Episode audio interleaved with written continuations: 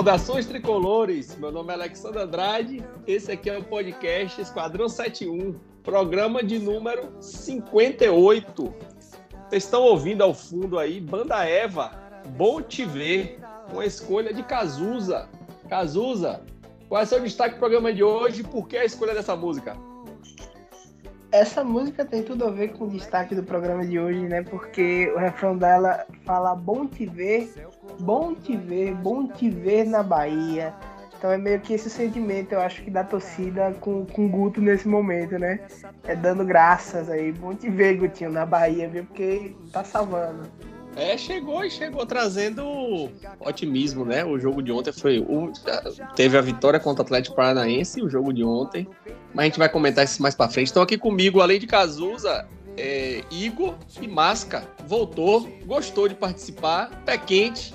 A gente ganhou. Ele quer participar novamente. Então, como eu sempre disse, né? Quer participar é só avisar. Masca, bem-vindo de volta, velho. Boa noite, Alexandre. Boa noite, Cazuza. Boa noite, Chigão. É, né, velho? Tem que manter a, a, sequência aí. E pensar que há uma semana a gente estava gravando aqui, ouvindo, começando o programa com Andar com Fé, que era do, do tamanho do desespero que a gente estava. E é massa que uma semana depois, dois jogos depois, eu acho que já está todo mundo com uma, uma perspectiva diferente do, do, do futuro do Bahia no Brasileirão. Igão, seu destaque do programa de hoje. Rapaz, meu destaque não é do jogo, não, é do programa. Masca tá parecendo eu quando visito ele. Não quero sair mais, não. me, hos... me hospedo lá e. Vocês moram perto? Aham. Uhum. Ah, é uns 12 minutos andando, mais ou menos. É, é só falar, Gão, chega aqui, velho. E outra, é tanto que teve uma época que Gão chegava aqui, o porteiro não interfonava mais, não, pô. Tipo, ele Já deixava subir, né? É, é, é. Ai, ai. Pô, velho, essa rodada foi uma rodada boa, prazerosa aí. De nós quatro aqui, só você, Marca, teve a alegria, né, de, de voltar, velho. Como é que foi essa experiência, velho? Tá ali de volta, eu vi uma foto de vocês, você, Elissa e Edgar, Edgar mandou lá no grupo. Como foi essa experiência aí de retornar à Fonte Nova depois de tanto tempo, velho? Rapaz, eu vou falar a mesma coisa. Eu não tava ansioso, não. Mas eu cheguei lá três horas da tarde para garantir, tá ligado? Tipo, a gente saiu de casa, era três, três e meia, ficou lá. E eu chorei quando eu entrei no estádio, velho. Porque foi uma parada. Tipo, teve restrição de, de público em torno do estádio, a ladeira tava vazia, tinha tinha a guarda municipal fechando, então o pessoal concentrou ou lá em cima da ladeira ou cá embaixo, mas foi uma experiência, velho. Eu já fui no estádio muitas vezes, já já, já vi título Bahia Copa do Nordeste, baiano, mas ontem foi um negócio diferente. Foi um negócio diferente e ainda assim teve a questão de foi o retorno de, do, depois da, dessa, desse inferno todo que a gente passou, né, de pandemia. Foi o primeiro jogo de Lissa na Fonte Nova, ela nunca tinha conseguido ir na Fonte Nova. E foi um reencontro com amigos também, amigos que a gente não tinha saído, não saía faz tempo, então foi um foi um. Velho, não sei nem, eu não consigo. É um combo, um combo né? de, de, de é, coisas boas, né? É, e que ainda assim, que ainda foi. A cereja do bolo foi a atuação do Bahia ontem, que, que foi um. Eu confesso que me surpreendeu em partes sabe? Tipo, a gente não ganhou por detalhe ontem. Foi questão de, realmente de detalhe. Jailson numa noite abençoada para ele lá, monstruoso, mas o contexto foi todo muito bom. Igão, e, tá faltando. Só, só para não esquecer, a gente encontrou o tio Ed lá, velho. Que tinha tempo que eu não via tio Ed, a gente encontrou lá, tomou uma cervejinha. Foi, foi massa. Ué, massa. Ele disse que vai, ele disse que vai participar. Daqui, disse que daqui a pouco ele chega aí. Vamos ver se ele chega mesmo. É, Igão, tá faltando o quê, velho, para você voltar pro estádio? Já tomou a segunda dose? Como é que tá? Tá faltando o prefeito aí liberar minha segunda dose. Provavelmente sexta-feira agora eu esteja aí com a segunda dose e dia 24 tô apto aí para voltar para fonte. É, nós dois, eu e Cazuza, estamos longe, né? A gente não mora em Salvador, então vai demorar um pouquinho. Rapaz, só, pra, só a última Antes de eu mudar para aqui, o último jogo que eu assisti na Fonte Nova foi no Campeonato Brasileiro da Série B de 2015, Bahia e Santa. O Bahia perdeu aquele jogo pro Santa. E depois eu só voltei na Fonte Nova para assistir o jogo do Bahia uma vez, Bahia e Sergipe pela Copa do Nordeste de 2019. Então não, não tem sido muito costumeiro minha ida para Fonte Nova. Eu tenho visto o Bahia fora de casa, né? Aqui no Rio Grande do Sul, em Santa Catarina, que é próximo. E tô aí na expectativa se eu vou conseguir assistir o jogo contra o Juventude. Falei que ia virar sócio do Juventude para assistir o jogo, mas estou vendo aí que está tendo problemas com isso. O Cuiabá teve problema aí essa semana com a torcida do São Paulo. Daqui para lá eu avalio se vou poder ou não. A torcida visitante já sei que não vai poder ter, mas quem sabe eu consiga assistir esse jogo ali do contra o Juventude, mas vou avaliar mais próximo. Vamos falar sobre o sobre essa. Oh, esqueci qual é o primeiro ponto, aí. Vamos falar aí sobre essa volta de Guto, né? Estreou com os três pontos. Não entrar em detalhes aqui do, do, do jogo em si contra o Atlético, mas do resultado, da mudança de ânimo do time e de tudo, de todo o processo aí que envolveu essa semana aí desde a nossa gravação. Cazuza, como é que tá seu ânimo, como é que tá sua impressão aí com esse retorno de Guto? Quatro pontos inesperados, né? Uma pontadinha de frustração aí, porque poderiam ser seis, né? Já foi dito aqui, é, meio de passagem, como, como a atuação do Bahia contra o Palmeiras merecia também um triunfo, mas outro ânimo, né? Desde que chegou o Guto, transformou o modo de jogar da equipe dentro e fora de campo também. A gente sente um, uma emoção maior dos jogadores, ele chamando a torcida para perto. É, acabou, de certa forma, até. Não que eu acho que isso tenha sido o principal fator, mas eu acho que acabou sendo consequência de até uma, uma certa blindagem da diretoria, acabou afastando um pouco é, criou-se um clima meio de vamos deixar as críticas de lado e vamos se unir em prol do Bahia nesse momento. Então acho que Guto só trouxe coisas boas nesse momento. Eu acho que no último programa, quando a gente estava especulando e Guto foi anunciado no final, a gente já estava até um tanto satisfeito e contente com a, com a vinda de Guto. E eu acho que a gente comentou até que era alguém que poderia entregar o básico, como treinador da parte tática.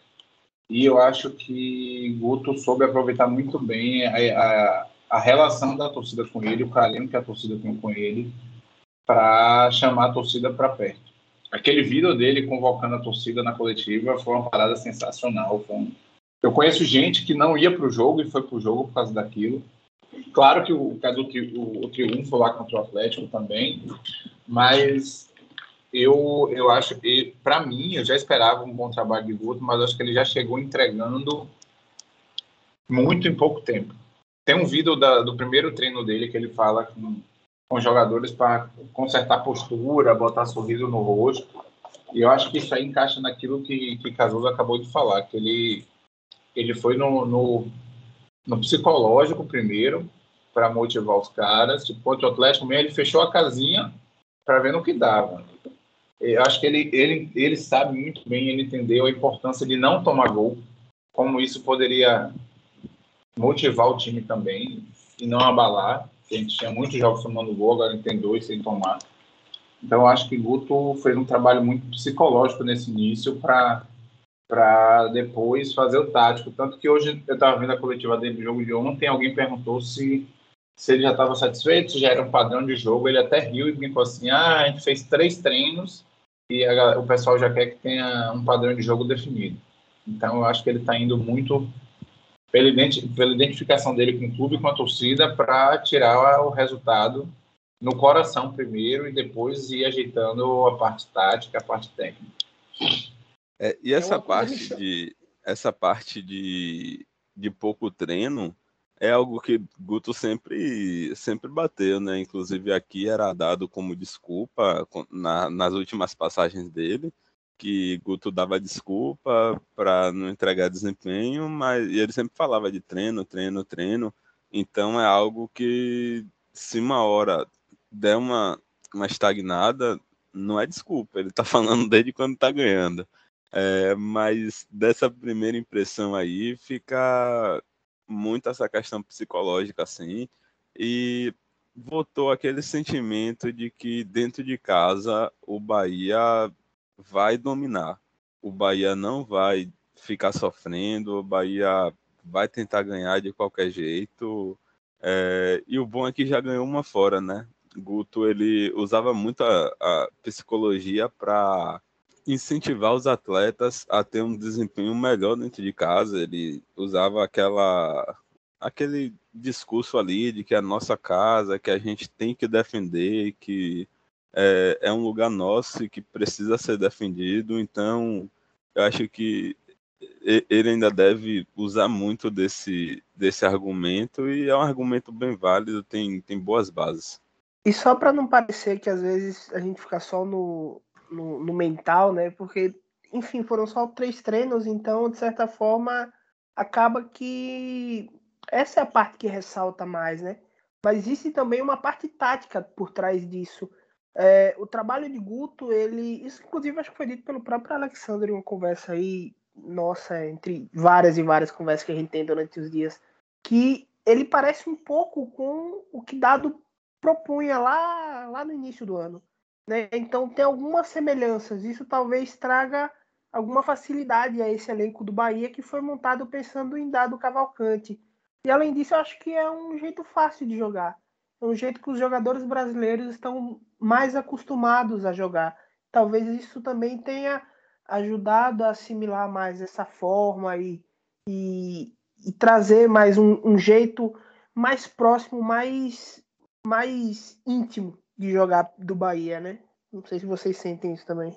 É, é a, o que eu comentei, Cazuza, é que assim, não é que o estilo dele seja igual, mas elementos né, do que ele usa são elementos que os jogadores do estavam acostumados a fazer. Da Bove implementou uma forma completamente diferente.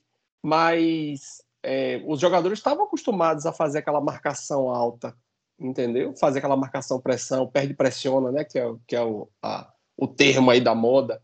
Então é muito mais fácil você implementar uma coisa que eles já estão acostumados a fazer do que trazer uma coisa nova. Se, por exemplo, chegasse aqui agora de início para ser técnico do Bahia com uma filosofia completamente diferente, isso leva tempo para se adaptar. E com o Guto, né? E, e, aí também tem a perspicácia dele, a inteligência dele. Ele conhece bem o elenco, porque tem jogadores que jogaram com ele, desde Gilberto lá da, da Bacelusa, a, a Juninho Capixaba, que acabou jogando com ele no Bahia, e Nino jogou no Bahia, é, outros jogadores em outros momentos atuaram com ele e ele conhece o Bahia. Ele, ele enfrentou o Bahia seguidamente, né? Ano passado, duas finais da Copa do Nordeste, depois dois, dois jogos do Campeonato Brasileiro. Esse ano, Copa do Nordeste novamente, é, a final. Então, assim, teve o jogo do Campeonato Brasileiro. Então, ele está acostumado a estudar, a entender.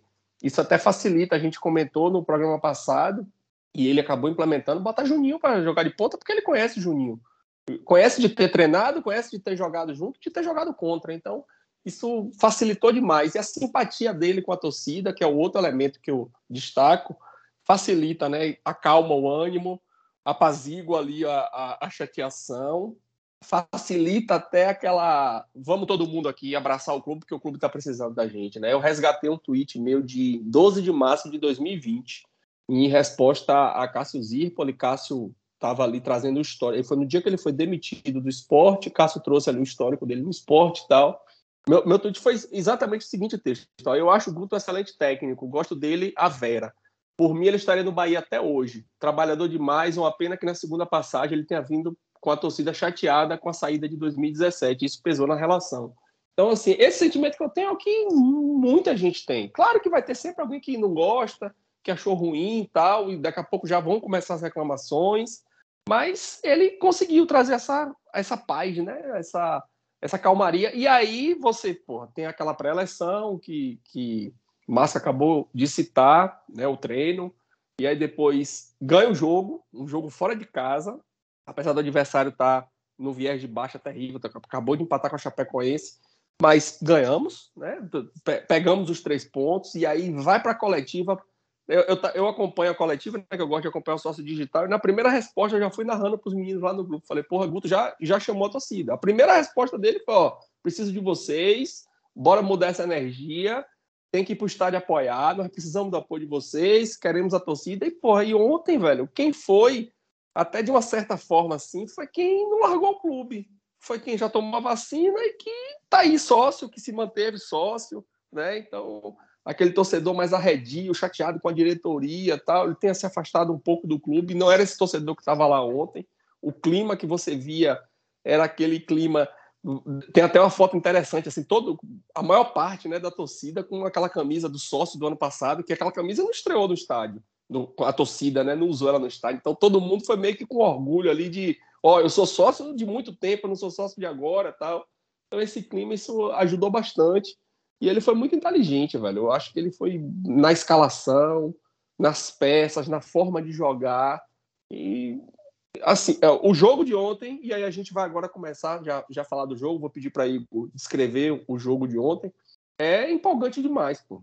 Mesmo não ganhando o jogo, o Bahia mereceu ganhar ontem, chegou perto, e a expectativa, né, pra, mesmo a gente estando na zona, dentro da zona, não saímos da zona, fizemos quatro pontos e não saímos da zona. Imagine como ia estar a draga se a gente não tivesse feito esses quatro pontos, né?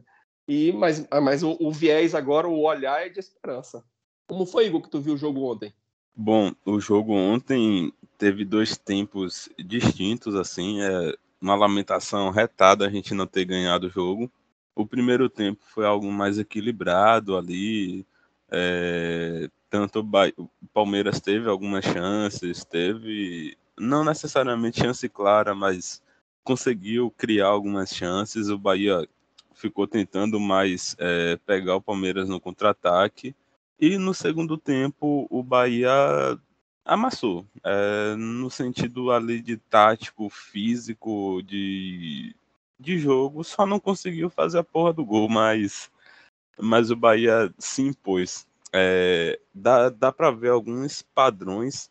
É, a gente estava falando da, das semelhanças de jogo com de Guto, com, com Dado, mas tem algumas coisas diferentes. Por exemplo, na marcação, é, Guto estava oscilando ali, o time estava oscilando na marcação pressão com três homens, e aí o Bahia ficava com 4-3-3. É, e Gilberto no meio e dois homens ali fazendo a ponta, a, a marcação dando amplitude. E em alguns momentos o Bahia marcava com duas linhas de quatro e dois homens fazendo a pressão mais à frente. E isso ficava intercalando no, durante os momentos do jogo. O que a gente dá para ver também bastante é a inversão dos pontas. É, Guto gosta de fazer bastante isso e já deu para ver nesse jogo. É, no primeiro, eu confesso que eu não lembro tanto se, se houve essas inversões como houve no último, mas Capixaba e Raí nesse último jogo toda hora invertia. Isso é muito bom porque confunde a, a marcação, ajuda na hora de quebrar as linhas. E o time também apresentou, principalmente no começo, uma transição defensiva muito boa, porque o time perdia a bola e quando o Palmeiras ia contra-atacar, voltava em bloco, é, rapidamente reconstruía as duas linhas e isso mata contra-ataque.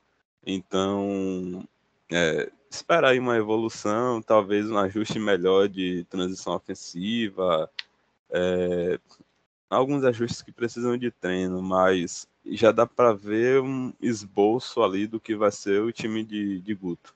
Não, é que a gente chegou até a falar da, das opções de, de, de, escalação e a gente comentou no outro programa de Capixaba na, na ponta, na meia.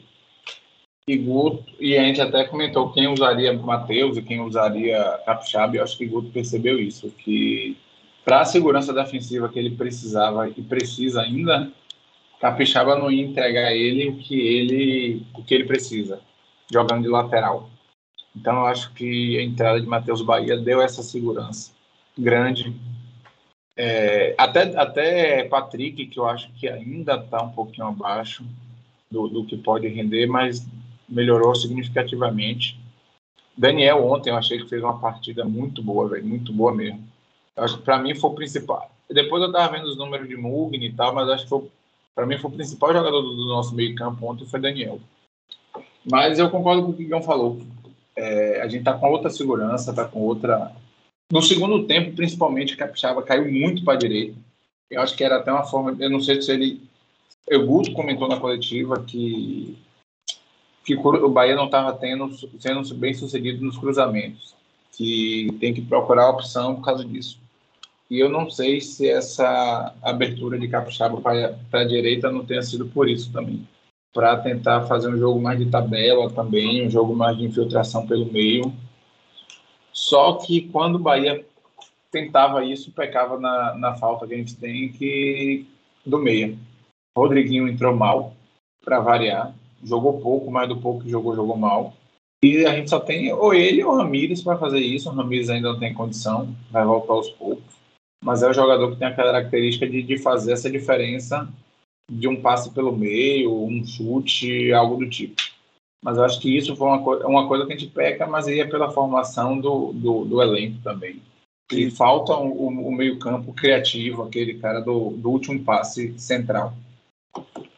Ontem a gente teve alguns retornos, né? Teve Rodallega voltando depois de a gente descobrir finalmente o mistério de Rodallega aí que foi, foi revelado hoje aí pelo Bahia aí, que ele tinha tomado um remédio, mas voltou ontem, já voltou vindo do banco.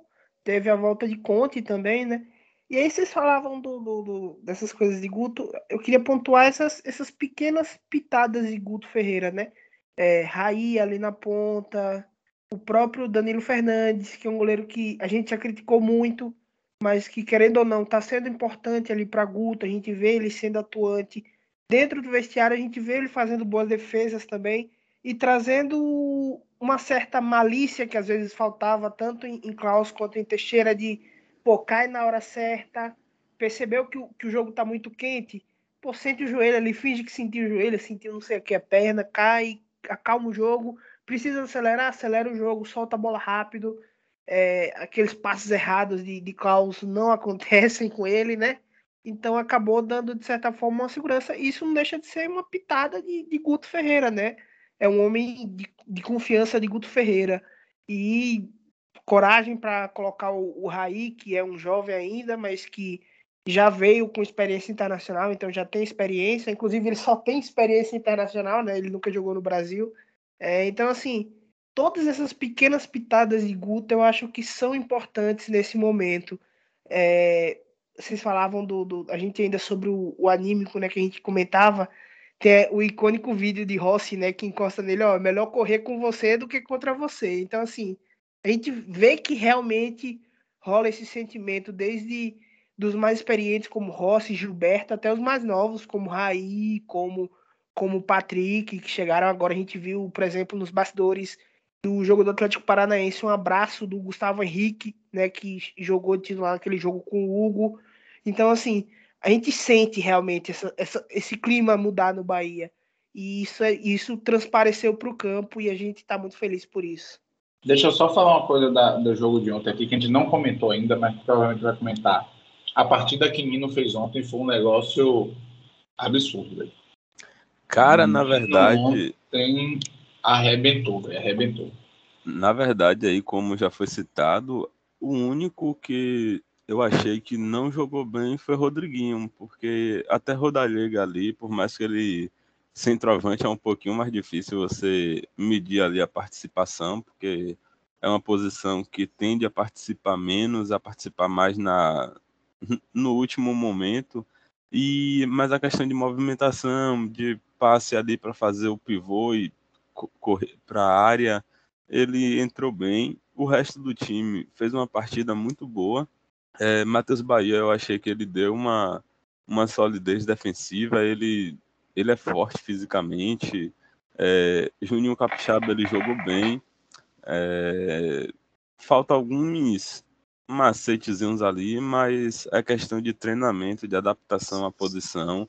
É, lamentar que a gente não. Nenhum treinador tenha colocado ele de ponta há, há um tempinho já, porque ele certamente, certamente é bem útil né, nessa. tem se mostrado bem útil nessa posição.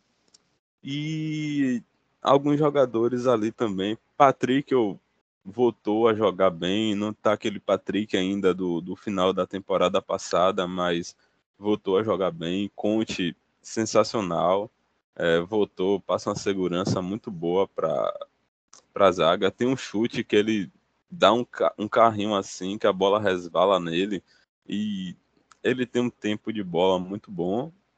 é, ao lado de Luiz Otávio, que dá uma segurança na bola aérea enorme, porque o cara é gigante. É, é até engraçado que qualquer disputa de bola ele ganha com facilidade. É, e é isso, quando o, o coletivo funciona, as peças individuais, você consegue ver que todo mundo jogou bem. E isso é muito bom. Isso dá uma tranquilidade retada.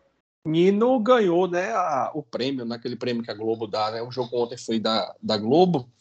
E a Globo tem aquele craque do jogo, né? Foi Nino que foi escolhido.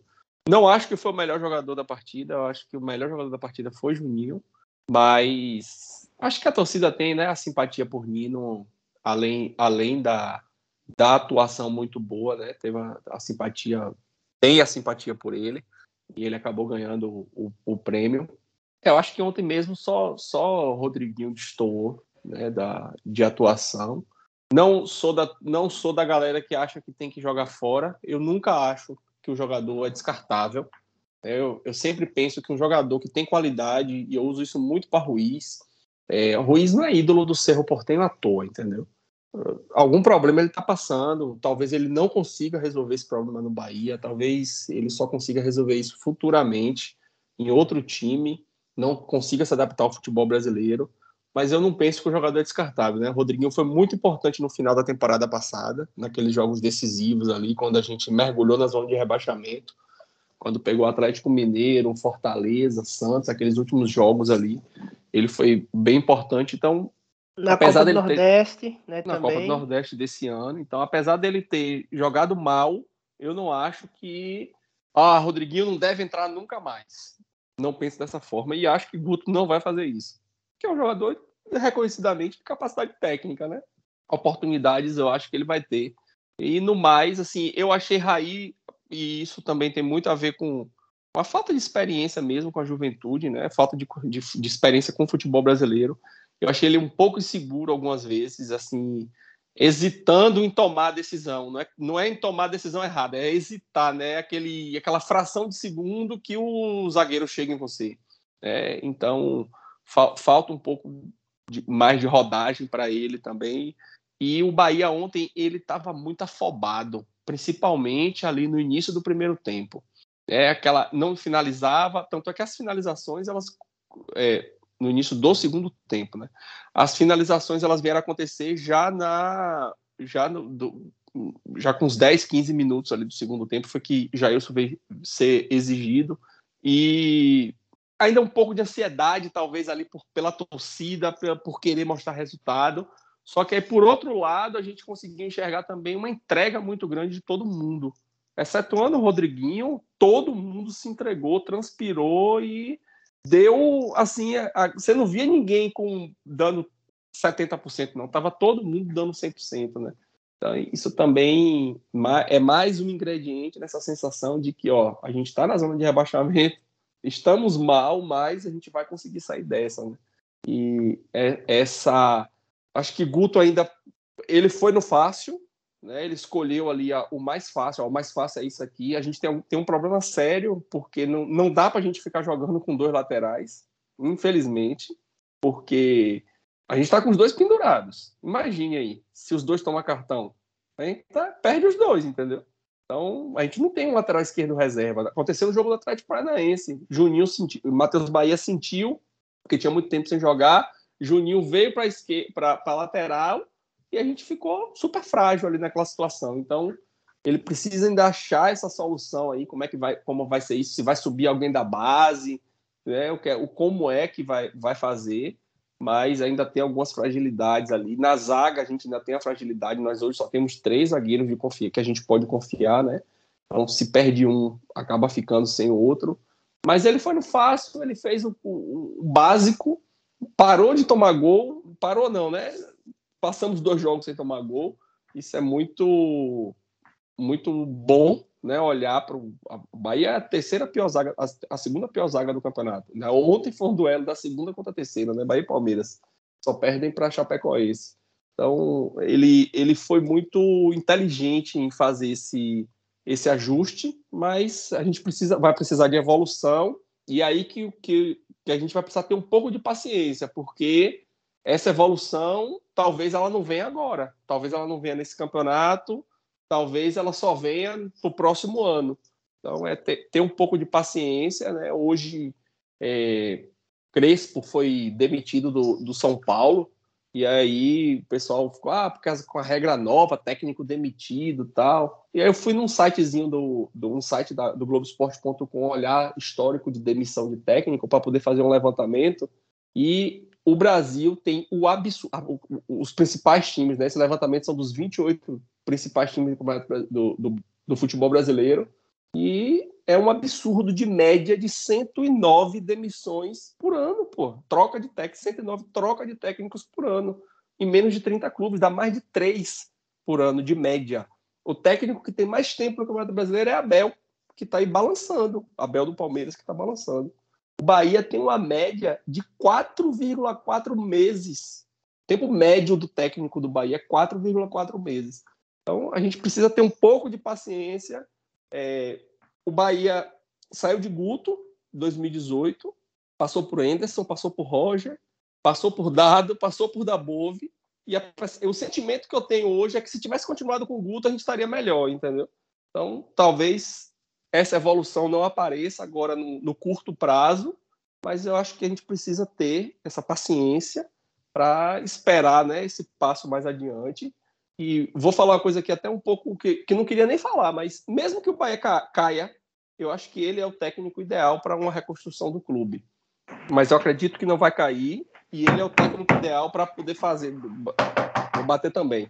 Ele é o técnico ideal para poder fazer a evolução desse, desse, de um passo um pouco maior. Né? O Bahia regrediu algumas casas e voltar né, para o eixo ali, voltar para ser um, um clube de meio do, do meio olhando para cima da tabela, né? E, ele, para mim, no, no, meu entendimento, é o técnico ideal para isso. Fez um barulho aqui, você tá invadindo o barraco dos caras, velho. Não, pô, batendo três, batendo na meia, batendo na madeira, né, para isolar o rebaixamento aí. Ô, Alex, deixa eu só falar que você falou de Rodriguinho, velho. Eu concordo com você. Eu acho que Rodriguinho pode ser importante, principalmente em alguns jogos específicos, principalmente no final do jogo. Só que eu acho que ontem Guto deu uma demonstração que ninguém vai jogar por nome. Tipo, Jonas, Galdesani, essa galera, ele não vai afastar, ele não vai, a não ser que ele perceba um, um comportamento muito, muito errado, mas ele não vai. E outra coisa que eu, me chamou a atenção ontem no jogo foi que Guto terminou com quatro substituições só. E aí eu não sei se ele se, a comissão se perdeu na hora da, que tem um limite de paradas, né? ou se foi uma opção dele de trabalhar com quem naquele momento ele sabia que ia entregar o esperado, sabe? Tipo, igual eu sei que aqui dá para segurar. Eu ainda no treino não vi Isnaldo apresentar tanto, não vi Edson apresentar tanto, não vi. Não, eu, a gente comentou semana passada, eu não entendi de novo. O Raniel foi reintegrado lá no, no jogo do Atlético. Ontem nem para o banco foi de novo mas aí a opção a gente já não vai entender nunca mais. Mas eu gostei de ver Ronaldo entrando, entrou bem até, deu uma correria, tentou fazer um, umas destaque, coisas. Destaque, destaque aqui, só uma observação, Máscara. Ronaldo entrou bem demais, né? Bem, bem, bem, caindo, caindo para cima, velho, correndo. Meu menino de vidro. Deu, é, é, o problema, deu o problema dele é demais, velho. E assim, e eu acho que ele entrou com a coisa que estava faltando no time, que eu comentei ontem lá no jogo, ele estava com, com a Orizinha, a Luiz, um amigo nosso, tipo, falta no jogador, no Bahia, jogador que caia para cima, velho, que domine e parta para dentro da área. O Bahia chega muito na ponta, ou na ponta esquerda ou na ponta direita, aí breca, recua para quem vem de trás, normalmente o, o lateral, ou o Danielzinho que encosta com o Nino, mas não tem ninguém que, que, que vá para dentro. Outra coisa que a gente comentou ontem, tipo, Michael Douglas não é relacionado mais nunca. No meu ponto de, de, de, ver, ele fez algumas partidas interessantes pelo Bahia, ofereceu, se mostrou útil e não é mais relacionado, não é mais. Não tem é mais é sequência. Não, espaço... sequência. Para é falar eu acho que esse espaço achei, de Michael Douglas achei... meio foi tomado pelo Raí, né? Eu sinto meio que. Mas eu achei estranho ele não ter sido relacionado. Nem é, ele, nem ele, nem Klaus. Klaus também não foi relacionado ontem. É, e assim, e foi tomado. É, mas aí, mas é ele, normal, ele, né? ele, tinha alguns jogos que não jogava, porque que não. Que não tinha. Tipo, ele nunca teve metade da sequência que Ruiz teve, por exemplo. E, ele, e, e, pelo menos no meu ponto de vista, ele entregou mais do que o Ruiz nas chances que teve. Mas assim, o, o, o Guto ele tem dado chance a todo mundo, né? Isnaldo já teve chance, citou Isnaldo, mas já teve chance. É, você citou quem foi o outro, Edson já teve chance também com o Guto. A gente já viu o Ronaldo, a gente já viu o Gustavo Henrique, a gente já viu o Nino. Então, assim, todo mundo tem tido chance. Rodalega já teve a chance dele.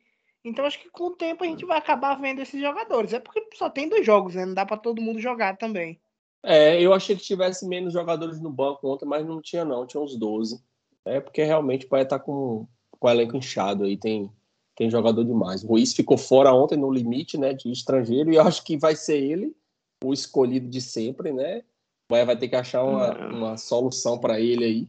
Mas, é, assim, tudo que a gente fizer aqui é futurologia, né? É achismo, a gente não tem nada concreto. É, vamos, vamos esperar aí os próximos jogos para poder ver. E dando sequência aqui no, no programa, a gente olha agora para frente no campeonato, né? Quem, quem são os nossos adversários e, e a ação ali para contra o esporte.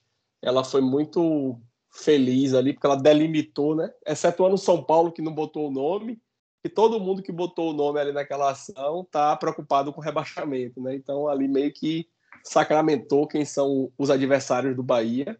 E eu coloco o São Paulo naquela, naquela lista dos que se juntando aos que assinaram lá a, a notícia de infração do, do esporte. E o AC Bahia Números hoje, ele divulgou aqui um. Ele fez um levantamento e colocou, né, do Grêmio até o Cuiabá, quem são os adversários, né? E dividiu isso por grupos. Ele dividiu G4, G8, G12 G16 e Z4. E o Bahia ele tem uma tabela interessante, porque nós pegamos apenas três times que estão dentro do G8 hoje, né, do G8 atual. A gente pega o Galo em casa, o Flamengo fora e o Fortaleza fora. O Galo é líder, o Flamengo é segundo, isso antes do, dos jogos de hoje, né? E o Fortaleza é o quinto. E do nono para baixo, o Bahia só não pega o Santos. Fluminense em casa, América e Atlético Goianiense fora, Cuiabá, São Paulo e, e Ceará em casa, Juventude fora, Esporte fora, Grêmio em casa e Chapecoense em casa. Então, olhando para a tabela, quem está na merda desse grupo aí é o Santos, porque o Santos pega do, do primeiro ao décimo segundo, pega todos e pega mais Esporte e Chapecoense. Então, olhando para a tabela, olhando para essa projeção que a Bahia Números fez, essa, esse levantamento, o Bahia ele está numa situação confortável em relação à tabela, não em relação ao resultado, né? Em relação à tabela, é, o Bahia está pegando os adversários dali do seu grupo de briga, né? Os que estão brigando é a parte da trocação e apenas três, né? Lá, lá de cima é, é o único que só tem três. Como é que vocês enxergam aí a nossa briga? A gente vai ficar nessa aqui embaixo, brigando ali até o final, ou vai dar para dar uma escapada e ter uma tranquilidadezinha ali do, nas últimas rodadas? É difícil fazer essas previsões, mas eu consigo ver uma, uma facilidade maior para o Bahia, uma dificuldade menor, na verdade, né? Porque nessa, nessa zona da tabela não tem facilidade e tem adversários que estão na nossa frente numa situação mais difícil, por exemplo, o Ceará e o Santos, é, são dois times que têm uma tabela pesada. O Santos até um pouquinho pior, porque o Santos vai pegar praticamente todo mundo que do Cuiabá para cima, todo mundo, na verdade. É, então a, a chance de ter um desentendimento aí é, é maior para o Santos e tem apresentado um futebol muito ruim. É, para a rodada seguinte, eu queria trazer só aqui que é uma rodada boa, porque o Bahia pega o, o América fora de casa. O América não é um mandante excepcional, é um mandante ok. Ele é o décimo, é, décimo colocado como mandante. E aí a gente tem alguns é, confrontos interessantes. É, tem o Atlético Goianiense pegando o Atlético Mineiro a gente tem um confronto direto ali, que é do Juventude e do Grêmio, é, na casa do Grêmio. nós temos o Ceará pegando o Bragantino, que é um adversário muito difícil. Nós temos o Cuiabá tendo o azar de pegar o Flamengo, o Cuiabá que vem de quatro empates e uma derrota nos últimos cinco jogos. É, nós temos Esporte Santos, que é ali o esporte que deu uma, uma animada no campeonato, é, com três triunfos aí seguidos, vai pegar o Santos. E a gente tem o São Paulo aí, né, que eu confesso que eu estava um pouquinho desligado, assim, do São Paulo nesse campeonato. E aí nas últimas rodadas eu olhei assim e falei, o São Paulo está muito nessa briga. O São Paulo vai pegar o Corinthians, o Corinthians que eu sempre acho o São Paulo um freguês retado em clássico. E no atual cenário, eu enxergo um favoritismo muito grande do Corinthians. Nem que seja para um empate, aí empate Corinthians, é, eu vejo essa, esse favoritismo aí para esse resultado. Então, acho que é uma outra rodada que, mesmo se a gente não pontuar, vai ser uma rodada boa, porque é uma rodada que a tendência é que poucos adversários pontuem ou que, e que menos ainda pontuem três pontos. Dessa rodada atual, né, finalizou agora, né, enquanto a gente gravava aqui, início da nossa gravação, o Santos tomando a virada ali do, do Atlético, Chapecoense e Atlético Paranaense empataram, Juventude perdeu para o Flamengo, isso nos jogos de hoje, né, além do, dos resultados de ontem, né, que teve o, o, o nosso empate, e teve o Bragantino ganhando do Atlético Goianiense. E está em campo agora. O Corinthians e Fluminense estão empatados, mas isso aqui não está na nossa briga. Inter e América, que aqui é um jogo que nos interessa. Seria bom o resultado positivo do Inter aqui. E Fortaleza e Grêmio, que estão jogando, seria interessante o resultado positivo do Fortaleza, porque o Fortaleza já não está. Não acredito que esteja mais no nosso alcance. Amanhã joga São Paulo e Ceará, seria um resultado interessante um empatezinho. E Cuiabá Esporte também acho que seria um resultado interessante, um empate aí entre Cuiabá e Esporte. E a classificação atual, com esses jogos faltando, nós estamos o 17, né? Somos o primeiro da zona. É, não temos chance de sair, né? Porque já jogamos. E temos ali o Santos acima com 28, Juventude 28, Ceará que ainda joga 29, São Paulo que ainda joga 30 Cuiabá Atlético Goianiense com 31. Então, assim, tá muito próximo. O Bahia tá a quatro pontos do 11 colocado. É, e, e, esse, e o décimo colocado é um confronto direto, que é o Bahia e América, que é a próxima rodada. Então, se o, o América tá jogando agora ainda 32, o Bahia com 27, se a gente ganha deles, a gente fica a dois pontos deles, entendeu? Dois pontos deles. Então, é, é assim, o campeonato tá muito embolado, muito, muito embolado nós temos uma tabela homogênea, digamos assim. A nossa, não, a gente não só pega time forte, nem só pega time fraco, então a gente está pegando ali os times da nossa briga. E tenho bastante esperança que dá para chegar no final do campeonato aí com uma vaguinha na Sul-Americana tranquila. Um outro ponto aí, Alexandre, para destacar, é, são os critérios de desempate. O Bahia tem sete triunfos, a maioria dos adversários tem seis, é, quase todos, na verdade, tem seis, só que alguns têm um jogo a menos, que é o caso do Grêmio e do, do Ceará. É, Ceará que tem 23 jogos. E do jogos. Bahia, e do Santos. É, tem alguns que tem 26 jogos. Porque Bahia e Ceará é o, é o jogo que falta, e Santos e eu não lembro qual é o outro, mas Bahia e Ceará é o, é o confronto que tá faltando desses dois. Sim, sim que foi adiado por causa do, do, do, público. Eu acho é... que é Santos e Fluminense, alguma coisa assim. É, acho que é isso mesmo.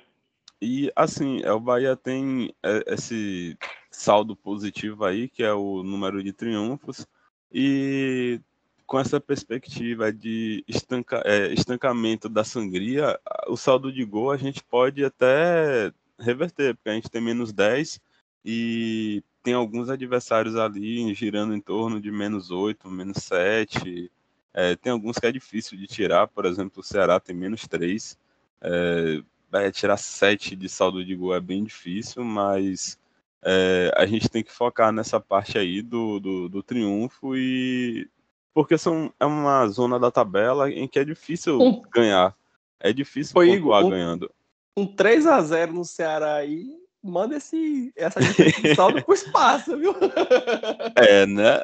É, o uhum. confronto direto aí dá, dá. Mas por tendência aí, no, no, não vou botar isso. Tem que ser mais, mais precavido nessa mas, análise. Mas o, Ceará, o Ceará ainda pega Red Bull, pega Corinthians, pega. E Corinthians, Red Bull, Flamengo. Então, assim, tem jogos pesados também, velho. Finalizando aqui, essa. Como é uma zona em que ganhar é difícil é, todo triunfo que você tiver a mais é, é, um salto a mais. É praticamente aí entre um, entre aspas, bem grande, você tem um ponto a mais aí do que alguns adversários da que tem sua que tem a mesma pontuação que você. Eu vou, eu vou limitar aqui essa visualização no, no, G7, né? Que é até o sétimo, que é o Inter. Porque o oitavo é o Atlético Paranaense. O Atlético Paranaense está numa draga desgraçada. Perdeu pra gente em casa, empatou com a Chapecoense hoje, vem de sequência ruim. Então eu vou limitar ali no, no Internacional. O Grêmio pega todos. Atlético, Flamengo, Red Bull, Palmeiras, Fortaleza, Corinthians e Inter. O, Cea, o Santos pega todos. O Juventude só não pega o Palmeiras. O Ceará não pega nem o Galo nem o Palmeiras. O São Paulo não pega o Galo. O Cuiabá pega todos. O Ceará pega o Palmeiras. O Ceará não pega o Galo e o Inter, tá? Eu pô, me atrapalhei aqui. Vamos lá. O Ceará pega Flamengo, Red Bull, Palmeiras, Fortaleza e Corinthians. E o Bahia só pega Galo, Flamengo e, e, Fortaleza, como já tinha dito aqui, e o esporte pega Flamengo, Red Bull e Palmeiras. Então, olhando para essa linha aí do, do, do Inter, quem está na, na, vantagem, né, suposta vantagem é Bahia Esporte, só pegam três, só pega três, né? Então tem muito tem muito confronto direto, muita gente se encontra, tem muita água para rolar, né? Então nessa sequência aí o negócio vai feder pro Santos e pro Grêmio, velho. O Santos tá mal, velho. Os, é, Santos o e o Grêmio estão tá... fodidos ali. E o Cuiabá também, viu? Cuiabá, é, mas, Cuiabá tem mais pontos, é. né? Mas.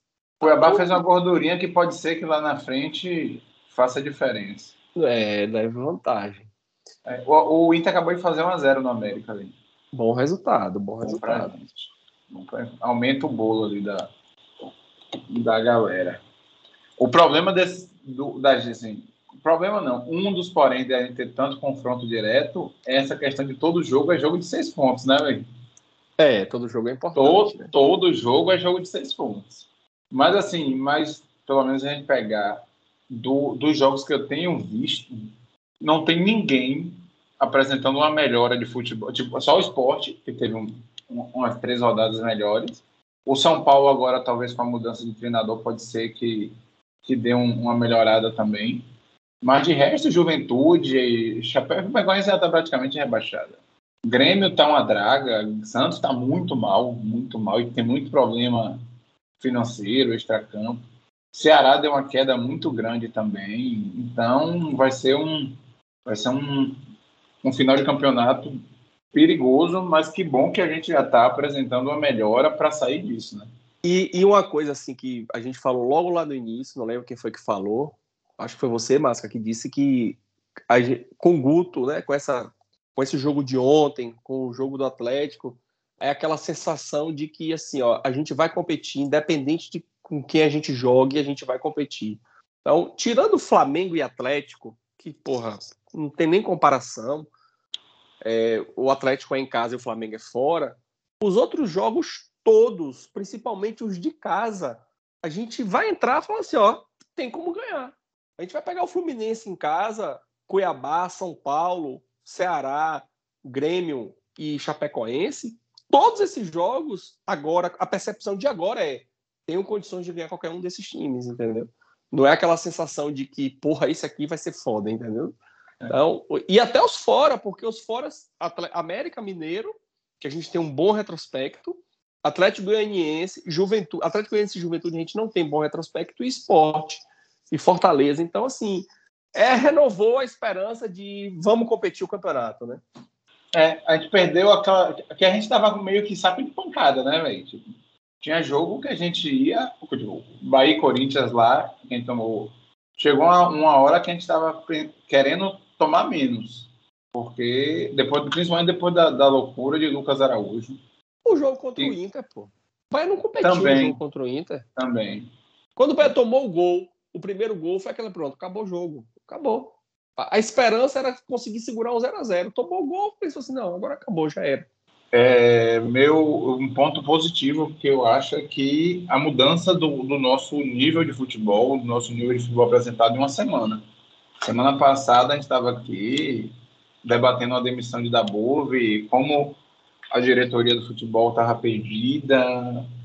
A gente especulou a vinda de Guto até que confirmou no final do programa e uma semana depois a gente já está com perspectiva de, de, de, grande melhora, principalmente depois da atuação de ontem. Acho que foi uma atuação gigante do Bahia gigante mesmo, assim. É um Palmeiras, que a gente enfrenta um Palmeiras que é finalista da Libertadores, esteja em boa fase ou não, mas tem um elenco caríssimo. Aí vai de se gasta bem, se gasta mal, não é questão. E a gente dominou o jogo. Danilo só fez uma defesa no, no primeiro tempo, depois no segundo tempo, praticamente só foi cobrar tiro de meta e deu uma perspectiva grande de melhora para a gente, uma esperança de, de um final de ano feliz. Rapaz, eu queria trazer aqui uma, entre aspas, indignação que eu perdi o time, que é Raí. Raí tem 23 anos, bicho. Não tem cabimento não, velho. Tu tá mais estragado que ele, pô. Rapaz. Tu tem quantos? Eu tenho 24. Pois é. Não, não, não, não tô não, velho. Não tô não. Ó, eu só vou te dizer uma coisa, isso é sinal de velhice, viu? Eu vi um tweet essa semana, a pessoa perguntando quando foi que você se sentiu velho, né? É isso aí, velho. A gente começa a olhar para as pessoas e falar assim, porra, não, véio, eu sou mais novo que esse cara, mas é não, pô. Em defesa de Igão, eu vou, eu vou defender Igão dizendo que Igão mora no Brasil, velho. O cara tava na Espanha, jogou no Ibiza, é, não véio. sei o quê. O Só... IDH melhor, não, não, tô, Igão, não tá Igão tomando tá de... sol. Isso, Igão tá tomando sol, pó de cimento na cara, pô. Pois é, velho. É difícil. Pai, a primeira vez que eu me senti velho foi quando eu fui assinar um contrato de um, como orientador de estágio, né, de, um, de uma estagiária, e tava lá, ano de nascimento, 1998. Eu falei, caralho, eu passei no vestibular em 99, eu tô ficando velho. Foi o primeiro momento que eu falei, assim, porra, tô ficando velho. Rapaz, Cara, agora eu, eu, eu tomei sinto... um susto quando eu, eu vi o Sub-15. E assim, aí você olha o ano, né, do, do Sub-15, aí você fala assim, meu Deus do céu, velho Tipo, a galera que não se frustrou nem com a Copa de 2006. é, velhice tá chegando. E olha que eu sou não, mais novo aqui. Eu que vejo esses campeonatos de base muito tempo assim, é, é, sempre fico muito, muito impressionado quando eu vejo a idade do pessoal. Esses dias a gente tava comentando sobre, sobre um jogador do Sub-14 do Bahia, tava comentando lá no grupo, inclusive o Alexandre comentou com a gente. E aí eu, eu costumo seguir esses caras no, no, no Instagram até pra ver, ficar atento a lances, essas coisas que eles gostam de postar. E aí tava lá, é. 07. Eu fiz, caralho, 07 é o ano? É possível que 07 é o ano, porque eles costumam colocar o ano do nascimento assim no Instagram. Eu fiz, meu Deus, 07? Quantos esse cara tem, pô? e aí começou a bater o desespero. Mas é. Sempre... é, é é o Lukaku baiano, né? O sacana grandão, velho. É. Porra. Essas paradas de idade, velho, eu fiquei de cara um dia desse, vou perguntar. Igão conhece Faustino, um amigo nosso. Perguntei, velho, qual é o primeiro jogo de futebol europeu que você lembra? Tirando seleção. Aí ele, não, acho que foi a Champions em 2006 ou foi 2007. Aí eu falei, caralho, velho minha primeira lembrança era um, um Manchester e Bayern que teve numa final da Champions em 99, uma porra assim. Falei, ó, oh, velho, ó a galera que eu tô andando, porra. Aí ele fala, a gente tem que arrumar uma galera da nossa idade pra, pra andar. Então é isso. Nossa pauta tá aí esperando o dia. Já tô com três histórias aqui de ouvintes para poder colocar, né? A pauta sobre a inclusão do torcedor de fora da Bahia que o clube não faz, ou que faz de forma deficitária. Era nossa pauta da semana passada, caiu com, com a vinda de Guto e agora caiu novamente com o comentário do jogo. Tem que, tem que usar aí uma, uma semana com um pouco mais de folga, que não vai ser tão, tão cedo agora. porque com dois jogos na semana fica um pouco difícil da gente encaixar, porque tentamos sempre fazer um programa ali por volta de uma hora, uma hora e pouco, e então se a gente entrar numa pauta dessa, uma pauta mais abrangente, vai acabar é, estendendo demais o programa, mas está guardado aqui. Quem nos mandou lá a história está guardadinha, nós vamos achar o momento correto para poder debater o assunto e trazer. No mais, tem sessão beijo hoje, Igor? Vou reforçar aqui o beijo que eu mandei para Michelle, porque ela falou que foi, foi, foi pequena e tem que dar uma moralzinha melhor. Nossa, nossa nova ouvinte aí. Pô, Michelle. Um beijo, Michelle. Michelle, Michelle, Michelle, Michelle achou, achou o beijo pequeno. Foi, porra. Então, Michelle, seja bem-vinda ao Esquadrão 71. Obrigado pela sua audiência. Se quiser participar do programa, o programa está à sua disposição. Quiser comentar, vá lá no Twitter, arroba Esquadrão 71, 71 em numeral, número 7, número 1. Então, muito obrigado pela sua audiência. Um beijo de Igor. Um abraço aqui dos demais componentes da, da bancada. E Lissa quer te conhecer, viu, Michele? ai, ai. Mandar aqui, deixar aqui um abraço para Nicolas, para Luigi, para Edgar, né? ex-integrantes do podcast que nos abandonaram, não participam tá fazendo, mais. Tá, Edgar tá fazendo ginástica. Rapaz, Edgar toda semana tem um migué, velho. Essa... Hoje ele mandou uma mensagem no grupo, quem vamos participar hoje? Eu falei, pronto, ele vai participar, né? Aí manda mensagem para ele, eu tô com uma dorzinha de cabeça chata, velho. Eu falei, pô, Edgar, dá pra tu apresentar o programa, tô com a cabeça doendo e tal. Ele falou, pô, velho, tô aqui no aniversário da minha cunhada, não sei se eu chego e tal. Eu falei, porra, velho. Vem cá, Nicolas porra. faz parte do podcast ainda? Ele tá no grupo de Bizê. É, que tá, tá esquecido, nem, nem lembrava mais desse cidadão. É, ele tá no grupo de Bizê, ele tá no grupo de Bizê. Vai, vai, tá lá. Vocês deixam o menino Nicolas em paz, não mexa com o menino, não, viu? Peraí, peraí que eu tenho que mandar beijo também, senão não, senão não entra em casa. Oxe, é maluco. Eu já vou largar a fofoca pra ela ouvir amanhã de manhã pra, pra então, ver o recado de cão antes de você mandar o um beijo, me explica uma coisa, como é que você conseguiu? Você, ela agora, é porque não sei se chegou na sua mão, eu quis me sentir presente nesse processo que volta ao estádio, né? O uhum. Bahia falou: oh, se você não é sócio acesso garantido, vá lá, se cadastre, mande sua vacina. Falei, pô, velho, eu não vou assistir o jogo, mas eu vou participar. Mandei, né, meus dados, mandei meu cartão de vacinação. Quando saiu aquela primeira lista de aptos, saiu lá meu nome e estava lá, né? Eu estou apto para comprar ingresso. E eu peguei as duas listas e fui contar quantas pessoas tinha, né? Baixei o, o PDF, joguei pro, pro Excel e para poder fazer essa contagem. E a lista ela saiu um pouquinho distorcida. Tinha alguns nomes que estavam fora de ordem.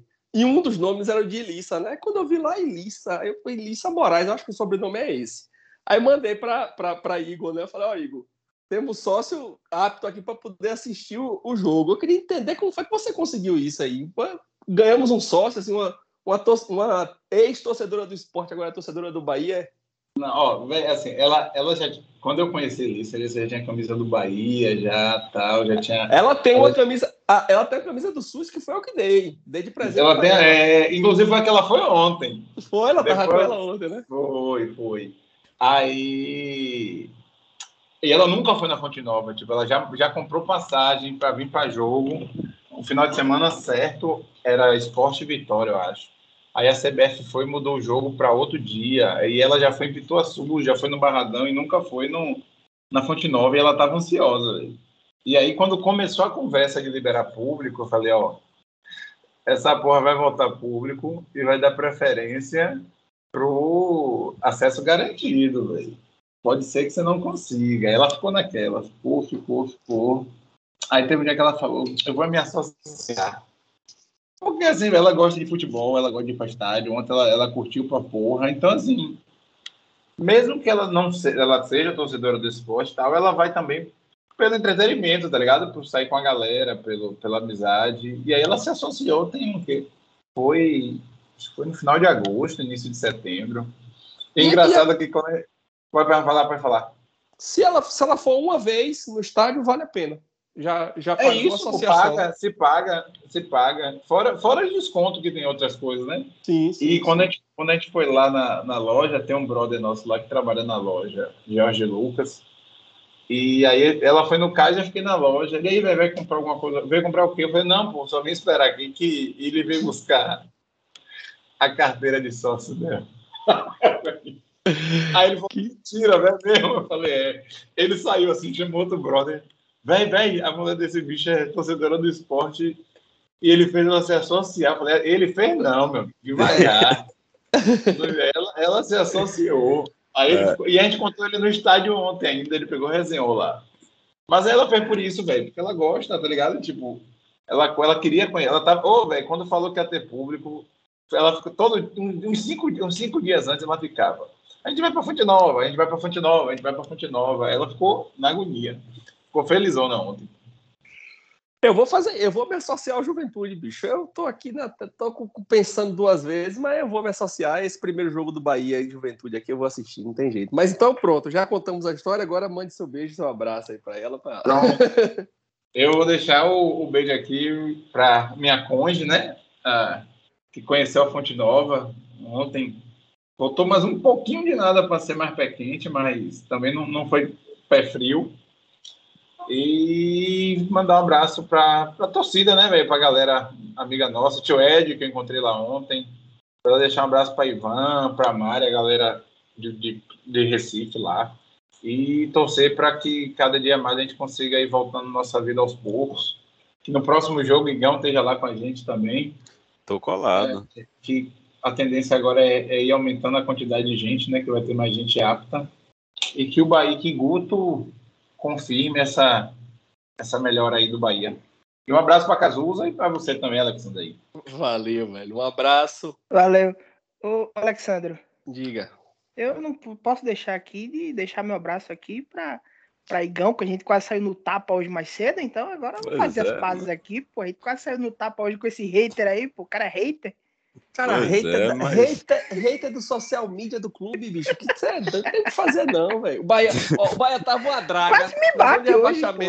O Bahia numa draga, na zona de rebaixamento, lascado, com um técnico que não sabia nem português falar. Aí vem o gordinho, reanima o time, ganha fora, empata contra o Palmeiras, o cara tá cornetando um tweet do clube, velho. Esses passadores de pano da fazer. Qual, foi a crítica dele? Qual foi a crítica dele? Ele achou ruim porque o Bahia botou no Twitter aquela, aquele lance do suposto pênalti Matheus Bahia.